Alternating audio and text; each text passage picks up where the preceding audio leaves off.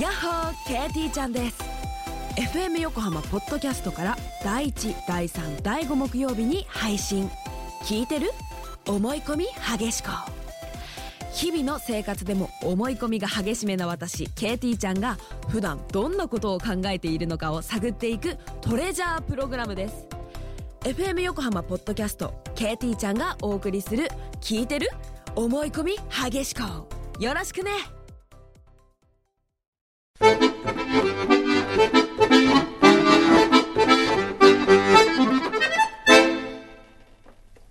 早く早く。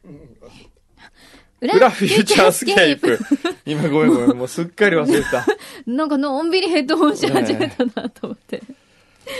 はいいやいや、今日もおはい疲れお様疲れで様しした。今日は暑いですね。た。まだ外出てないじ出ゃてなないいけど。なんか外見てると暑暑そうい。。だって今ジェットスキーしてる人いたよ、そう、いっ見ぱたい。の。ねそうそう、今ジェットスキー見てたのよ。気持ちよさそうですよね。今日ね。夏日、真夏日ですよ。。ね。ね。なんかこう、海っていいね、やっぱり。いい。ね。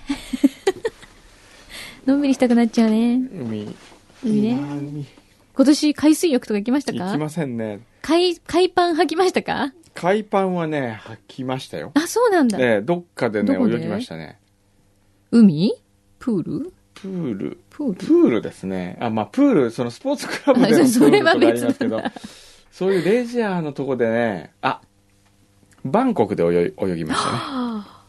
いいじゃないですか。ええあとは、うーん、泳いでないかなどっかで、あ、ハワイで泳ぎましたね。すいませんね。皆様そうだよ、ハワイ行ってたじゃん。あと全然リゾートですよ。そうですね。泳ぎました、泳ぎました。で、ね真っ赤になってたもんね、その時はね。なんてだうね、ん。そうだった、そうだった。ええいいっすね。海って、偉いね。どうしただってこんなに長い間立っててうん。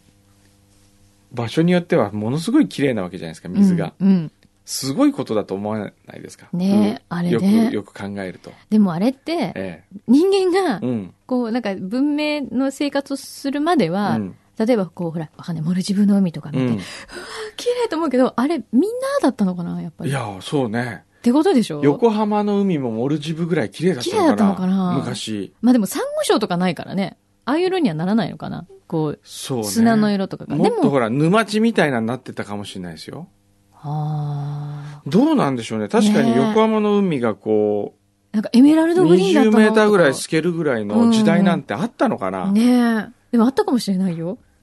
そう考えるとね、うん何ですか いやいやいや。なんか来た。ちょっと今、LINE が来たうんんでね、 LINE が。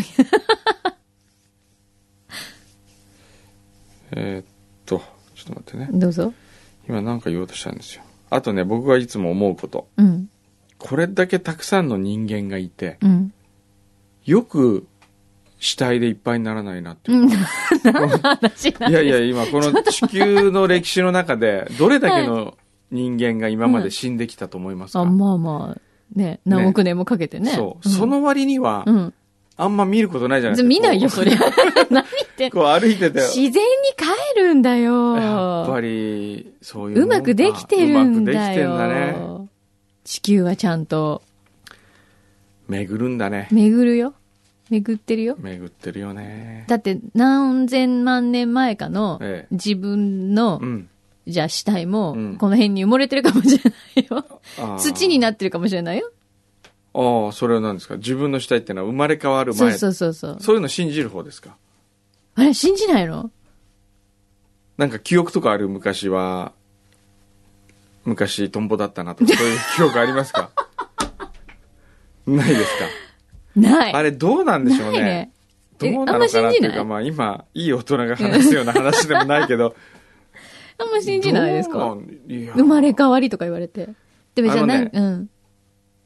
たまに感じるのはね、うん俺ヨーロッパの貴族だったんじゃないかなと思うことがたまにある ね。なんでえなんでヨーロッパとか行って、お城とか行くと、んなんか懐かしい気がする ことが。ねえねえ、細かってたよね。あお 面白い化け出そうとか言って、こんなとこ泊まりたくないみたいなこと言ってたよ言っね。て言った。 怖かったね。怖いって言いながら爆睡したけどね。ええああ、私ね、昔はね、ヤシの木だった気がするんですよ。ヤシのええヤシの木ね。そのね、ヤシの木のね、うんうんその、色がこう、今も肌に残ってる感じがす るね。 緑じゃない よ。いや、ちなみに。木の方だよ。木の方ですか葉っぱじゃないよ。葉っぱ木じゃなのい方だから。とかね。昔ね。昔ね。あと、食べ物っていうか、本当にうん食べられる存在ってあるわけじゃないですか。あえだから、エビ とか、ほら、うん。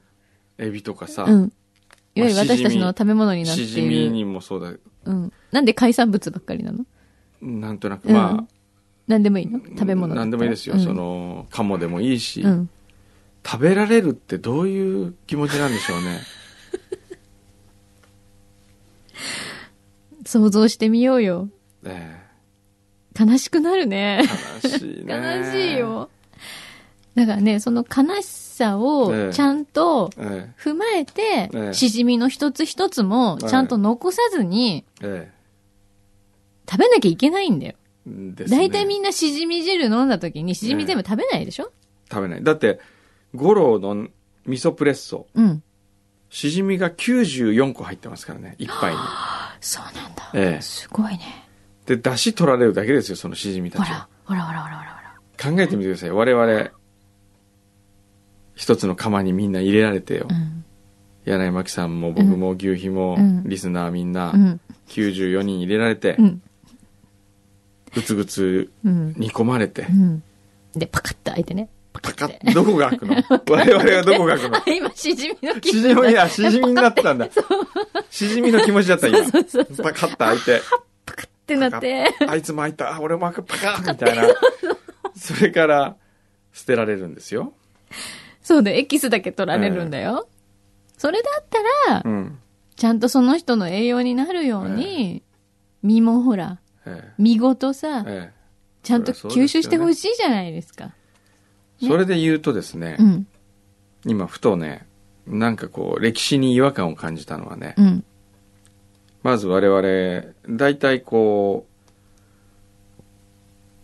う、社会とかうん歴史で教わるときに、うん日本の歴史でまず教わる言葉がですね、うん、貝塚だったりするじゃないですか。うん。あれ誰が言い始めたんですかは貝塚って。貝塚ええ。だって当時の人は、うん、例えば、ほら、マキ、今日の、あの、これ、貝塚に捨ててきなさいとかってって、はーいとかってって、貝塚には行かなかったっていうか、貝塚とは言ってなかったですよね、きっと。普通にゴミ捨て場。ゴミ捨て場。それを後の人がですよ、貝塚と名付けたがゆえ に、ええ、貝塚ですよ。そうよ。ええ。みんな見に行っちゃうんだよ。あれなんて言うんですかアメ リカ、アメリカアメリカでは。知らない。なんみんななんて言うの知じゃらあ、ないモースはなんて言ってたの貝塚のことを。もう捨て、モースって大森貝塚を発見した人、モースじゃなかったですよ。モなんーでスじゃなか貝った。塚って英語でなんていうの知らない。シェル、シェルヒルとか言うのかな貝塚なんていうんだろうね。ちょ貝っと調べてみる。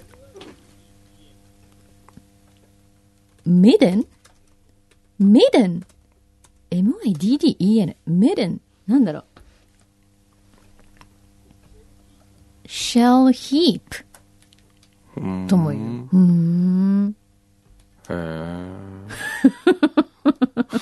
何ですか調べといて。 いやいや。あ、ほら、モースのこと今ちょっと調べたんですけどね。1877年、明治10年、うん。 6月17日に横浜に上陸したアメリカ人の動物学者、エドワード・モースが、うん。 6月19日に横浜から新橋へ向かう途中、うん。大森尾駅を過ぎてからすぐの崖に貝殻が積み重なっているのを列車の窓から発見し、うん。列車の窓から発見したのへー。政府の許可を得た上で、9月16日に発掘調査を行った。ね、ついて早いね、すごい。早い、ね。すぐやるんだ、そういうの。ええ、で助手ら3人と共に土器や、えー骨の器うん。や、あのー動物の骨を発見し、うーん。そして10月9日から再び本格的な発掘を行ったと。へえそれでもさ、ええ電車の窓から見えたんでしょそうだよね。ってことは他の人も気づいてたってことだよね。そうだよ。なのになんで誰も放ろうとしなかったうの、ん。日常だったのその景色。あ、なんか海があるな、みたいな感じだったのかな。ねえ。電車の窓から貝が見えるって、ちょっと嘘つくさくないですかそんなことはないでしょ、普通。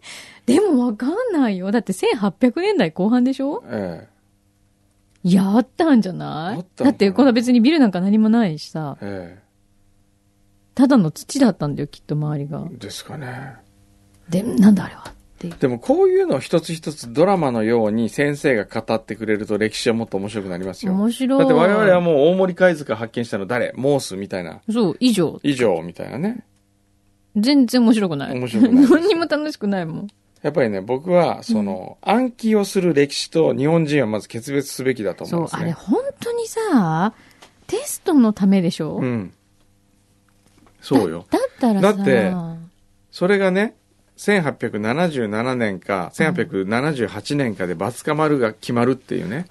もうそれはナンセンスですもうよ。勘弁してほしい。えいいじゃんね、ええそこじゃないもんね、大事 えなのは。大事なのはそこじゃないね。やっぱりね、歴史とは僕は想像の学問であると思うんですね。ほうほうほう。その当時何が行われていたかを想像するという行為こそがうん。歴史の真実であって、なるほど。時間を記憶、記録することではないとちょっと、僕は思いま すよ。総理お願いしますよ。ええ小山モース。もう 小山も。ね、それ言いたいだけなのね。それ 言いたいがダメで。今なんかちょっと顔がほくそいんだよなと思ったの、ずっと。 そこか、着地は。うん いや、ほんとどうにかしてほしいわ、あれ。僕でも今週ね、うん。知って一番衝撃的だったことはですね、ううんちのチャコがうん。調べたんですけどね、うん。誕生日、うん。誕生日ですよ。違ったの違う違 う。誕生日うをん今普通にお祝いするうん。じゃないですか。はい。いつからそもそもひ日本人は誕生日をお祝いし始めたんだろうと。ああ、そうね。え誕生日おめでとうって。え、思いまして。ちょっと待ってなん。チャコ、持ってる今、あの資料。あ、じゃあああるこっち送って、メールで送って。おー、確かにそうだね。そう。いつからこんなにみんな誕生日好きになったんだろうとそうですね。思ったわけですよ。くんどうさんも大好きだもんね。僕はもう誕生日。大好物だよね。あの、もう大好物だね。ちょっと待ってくださ何そいね、れをちょっとそれをね、調べたの調べたんですよ。その誕生日ってなんでこんなみんな、いつからうん。祝い始めたのとか、うん。誕生日というものを、いつからその、人は大切にし始めたのっていうのを、あ調べてくれると言って、お願いしたら、あはい。すごいこう、衝撃的な資料が上がってきまして、へえ。大概さ、なんかそういう慣習みたいなものって、ええなんか最初お殿様が始めてとか、ええそれが民衆に広まってみたいな、はそういうの多いじゃないですか。そうですようね。ん。そういうわけじゃないんです。そういうわけじゃないそういうわけじゃないの。まあ少なくとも、いつ頃だと思います人本々が誕生日をうんお祝いし始めた。日本で日本。日本だったら、まあ古くはこう、まあ縄文から始まるわけじゃないですか。うん。えーでも意外と最近までしなかったんじゃないのあ、でもあれだよね。お祝いか。お祝いと違うのか。よくほら、昔は元服とかあったじゃないですか。ああ、元服ありましたね。そういうのはお祝いではないんだよね、きっと。ええ何かこう、節目みたいな。えなんかめでたい、みんなで飲んで食べてみたいなのは、え。ええ。意外と最近とかじゃないの。明治に入ってとか。ああ、いい線ですね。おおまず、この資料によりますとー、はい。バースデーケーキ。そうだよ、ケーキがないの。はいうん。起源は古代ギリシャ。ギリシャ。はい。古代ギリシャ人は月の神であるうんアルテミスの誕生日にうん。月の形に見立てたケーキを神殿に捧げていたと。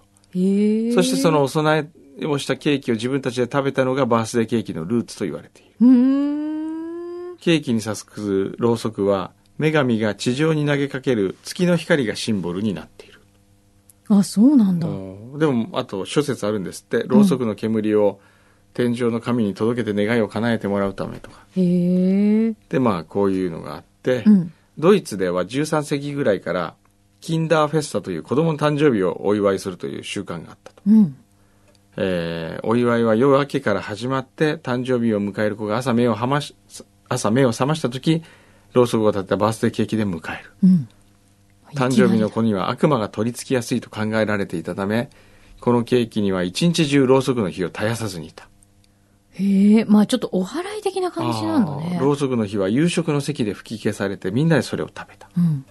当時のケーキは年齢の数にプラスしてもう一本ろうそくが立てられていてその一本は生命の灯火を意味していた、うーん。おー今一本多かったらお怒りますけどね。そうですよね でそんなバースデーケーキが19世紀にアメリカには行ってうん。で日本に来たのがえー やってきたけれどもちなみにクリスマスケーキは1922年に不二家が初めて販売ああ、そうなんえーだ。これは横浜の元町付近に住む外国人が近所にあった不二家にバースデーケーキをリクエストしてそれが元で日本にバースデーケーキが広まったという説もあるとええじゃあ横浜なんじゃん。かもしれないねねえ。発祥がね。で日これからですよ問題は本ははい。まず日本人に誕生日ができたのはうん。明治からえ明治以前というのは年齢は数えで計算をしていたので誕生日という概念がなかったへえ。元日にみんな一斉に一つ年を取っていた、ああ、そっか、そういうことか。はい、なんですってじゃあもう1月に生まれようが12月に生まれようが、ええその年生まれた人はみんなもういそやのもう1月1 1日月生ま1れ日におめでとそういうのよくあるね。そういえば1月1日生まれでもう統一されてたう。うんみたいなね。うんうんそして、えー、太陽暦が日本で採用されるという、えー、直、直、直言なんだっけうんというふうに言われたのが、うん明治5年のうん11月19日だって。うん随分中途半端ないですね。そして明治5年の12月3日をもって、うん明治6年1月1日になった。へえ。で、この年の30年後。うんこれがすごいんですよ。年齢計算に関する法律が出されるんです。法律なのはい。つまりこれは、うん。えー生まれた日を基準にして年齢計算をしなさいという法律。ふーん。これはですね、1902年。もうほんとここ100年ぐらいの話なんですね。そうですよ。1902年に、だから111年前だよ。うん。たった出そんされなたもんなんだ。ええ。年齢は出生の日よりこれを起算す。うん。ということが民法で定められまして、もう、えーつまりこの日が日本人に誕生日ができたということになると。へえ。がが昭和になってもなおなかなかこれが定着しなくてもえ、昭和に一なっても回うん。 1950年1月1日に年齢の唱え方に関する法律がもう一回出されています。ええつまり昭和25年ですよ。ええもう柳井さんが生まれる20年ぐらい前じゃない何で言ってるすか。んですか そりゃそうだよ。くんどねうさんもうちょっとしたら生まれちゃうよ。僕が生まれる十何年前に、 え、こんな法律が出されてんの、はい。え、それまでじゃあ曖昧だった人も結構いたってことそう。だからみんなまだ、と誕生日を大切にしてなかったわけですよ。で、今このこんな時、になってんの昭和の、その、当時の政府が出した狙いはう、ん。これがまた面白いんですよ。若返ることによって日本人の気持ちを明るくさせるっていう狙いがあったんだ って。どういう意味なのはなんで若返っちゃうの、あと、日本の家庭で誕生日を祝いようになったのはう、ん。 GHQ による主導だとも言われていると。いやー、戦後ね。なるほどね。つまり、つい最近なんですよ。我々がこうやって誕生日おめでとうとかって言い始めたの。ねえ。えびっくり。えじゃあ、うちの、それ、それこそ、ほらええおじいちゃんとかおばあちゃんとかいるじゃない、はいはい最初生まれの人とかもいるじゃないですか。はいはいはいそういう人たちは、ええでもうちのおじいちゃんおばあちゃんは自分の誕生日とか知ってるんだけど、えうんだから途中から途中から計算したのかな変わったんじゃないですかそういえばみたいな、うん。あの日だったってことなのかうな、ん、じゃないですか、ね。へえ。そうなんだ。面白いね。面白いですよ。意外すぎる。何その法律それ法律違反するとなん か罰則があるのかな俺は誕生日なんか数えないとか言うと、どうなっちゃうんですかね。ねへえ、でもほら、戸籍とかにも一応はい登録するじゃないですか、はいお誕生日って。はいはい。そうですよね。ねえ。あれどうしてたんだろうみんな1月1日。ねどうしたんでしょうね。え。でもみんな1月1日だったってとことこありますよね、確あかね。る。やっぱそうなんだ。へえ。えーびっくり。と、裏にもお便りいろいろ来てますけれども、忘れてました。ねまあ、覚えていません、ないでしょうけれども、ええ、覚えてません。フューチャーのキャラクター案をお送り します。福井博さんから。フ覚えてた。分かった、覚えてた、覚えてた。フューチャーといえば、マーラ イオン、鶏、クジラのタレ、宇宙クジラ人のタレ、心のジャージということで、これらを盛り込んだ2つのキャラを作りました。はい。煮るやなり焼くなりをお好きにしてください。ということで、はい。来ました。マーライオンくんとうんわらわらくんです。かわいい。え、ねえなんかちゃんとプロフィールみたいのがあるよ。マーライオンはいと、わらわらくん。マーライオンくんはね、はじめまして、シンガポールからクジラに乗って FM 横浜にやってきたよ。 女性 DJ が僕の似顔絵を描いてくれたんだってね。楽しみだな。あと、世界各地の美味しいものが集まってくるんだって聞いたよ。えこの帽子牛皮っていうディレクターにもらった鶏の形をした帽子だよ。これを被ると記憶力が悪くなるんだってさ。本当は被りたくないんだよな。って言いながら、貢ぎ物って美味しいのって聞いてます。かわいい。あと、わらわらくん。はい。ハロー、僕は宇宙人だよ。ある日偶然、地球からのラジオ電波をキャッチしたんだ。それがフューチャースケープだったんだよ。男性 DJ が小山総理って呼ばれていたから、信じがたいけど、この番組は国家元首がやっている番組なんだろうね。 一体どんなに緩い星なんだろうと気になっちゃって、全財産をはたいて UFO に乗ってやってきたよ。どうしてジャージを着ているのかってだって、この国ではジャージが清掃なんだろう と言っています。かわいい。おーなんかね、うん。完璧すぎてつまんない。 その、ひどい。だってプロだもん、福井さん。素晴らしすぎて福井さん、この番組らしくな ない。ひどい。あの女性 DJ の宇宙語の発音は完璧だよ。 これでも可愛いです可愛よいですねね。。すごいこれですね。何かにしたい。これ可愛い、これなんかステッカーとか作らせてもらったらどうですかねえ。ねなん。か煮るなり焼くなりって言っていただいてるんで、ちょっと何かにさせてください。これ可愛いわ。T シャツとか欲しい。あとねう、ん。柳井さん忘れてると思いますけど、これ もね。ねでさ、自分で今さ、それええメール持ってるから言うけどさ、絶対自分も忘れてたでしょはい。何柳井さんの親戚になりたい係をはい。いとこの人と。はい、はい。どうでした京子ちゃん。京子ちゃん京子ちゃん会いましたよ。先週の日曜日、先に、うちに来て、うんで、ちょっとランチしに行ったりとかして、うんどうだった初めて会ったんですけど、いや、可愛いんです週うよ。んええ写真ないんですかあ写真ないの、実は。えあのね、え、で、それでな来てるのなんえか。はい。えー、柳井さんの親戚に立候補させていただ きます。はい。パステルしんちゃん。えー、現在、平塚市在住、はい。実家です。えー、生年月日は65年うん。 9月25日で48歳。うん血液型は B 型、うん。えー会社員、はい。年収は、えー500万から750万の間、うんまあ悪くないですよ、うん趣味は絵を描くこととサッカーは観戦うんうん。お酒は飲みますがタバコは吸いませんギャンブルもしません、んえー地元の美術家協会で事務局として活動しています、へえ。どうですかねえ。京子ちゃんすごいなんか誠実そうな感じ誠でしたよね実だと思いますよねいや、実はね、ええ京子ちゃんいろいろ聞いたんですけど、えええ何せね、ええ私とは正反対なんですよ。えものすごくおとなしくて、ええ聞き出せない。え引き出せないってい うのは例えば、好みのタイプはとか、いろいろ聞いたの。はい趣味はとか。はいで、好みのタイプはって聞いたら、うーん、月並みですけど、優しい人。おー優しいんじゃないそうで優すかしそうだよね。えで、趣味はって言ったら、うーん、健康体操かなっっていう感じのすっごい控えめで、もうこれ以上のことが引き出せず、 健康体操が趣味。なんかね、なんかやってるんだって、そういうのを。で、なんか資格も持ってるんですって。なんか、あ、ら幼稚園の先生だからねパステルしんちゃんも健康体操好きって書いてあります。本当ですか 幼稚園の先生だからね。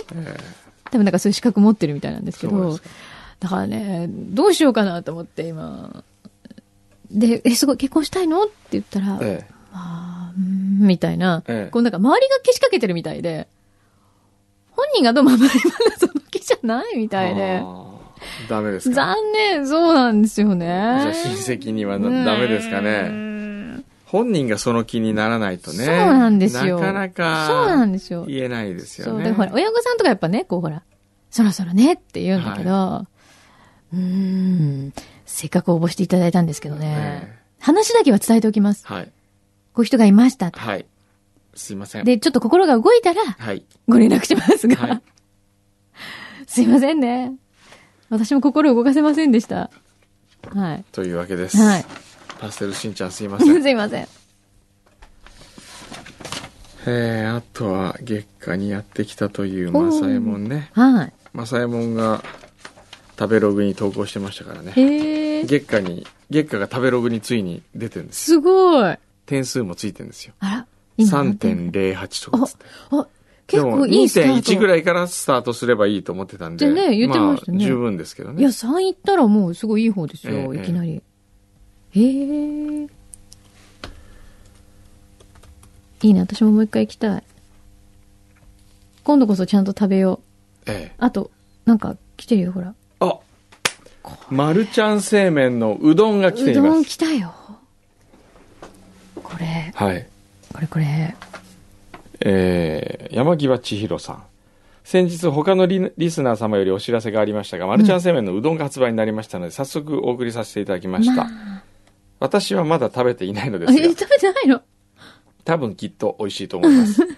万が一ご不満がございましたら、役所広司様の方へご一報ください。季 節の変わり目、体調崩されぬよう、お体を大切になさってくださいありがとうと。あごりがざいとうございまます。す。ねえ、カレーうどんも出てるんだ。うん。知らなかった。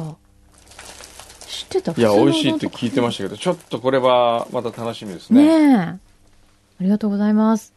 ありがちとょっとうございままたす。感想を。ちょっと今、カレーうどんって聞いた瞬間にね、うん食べたくなってき今日のお昼はカレーうどんですかね。 た。はい。いやいやいや、お腹が空いてきた。そんな感じですか。じゃはあいそろそろお腹なりそうなんで。ええ、すいません、今日は。今日のところじゃあ今日はね、もう特別。別にねう、ん。最後にもね、しや。新しいもしあれ番か宣を聞かせちゃおうかな。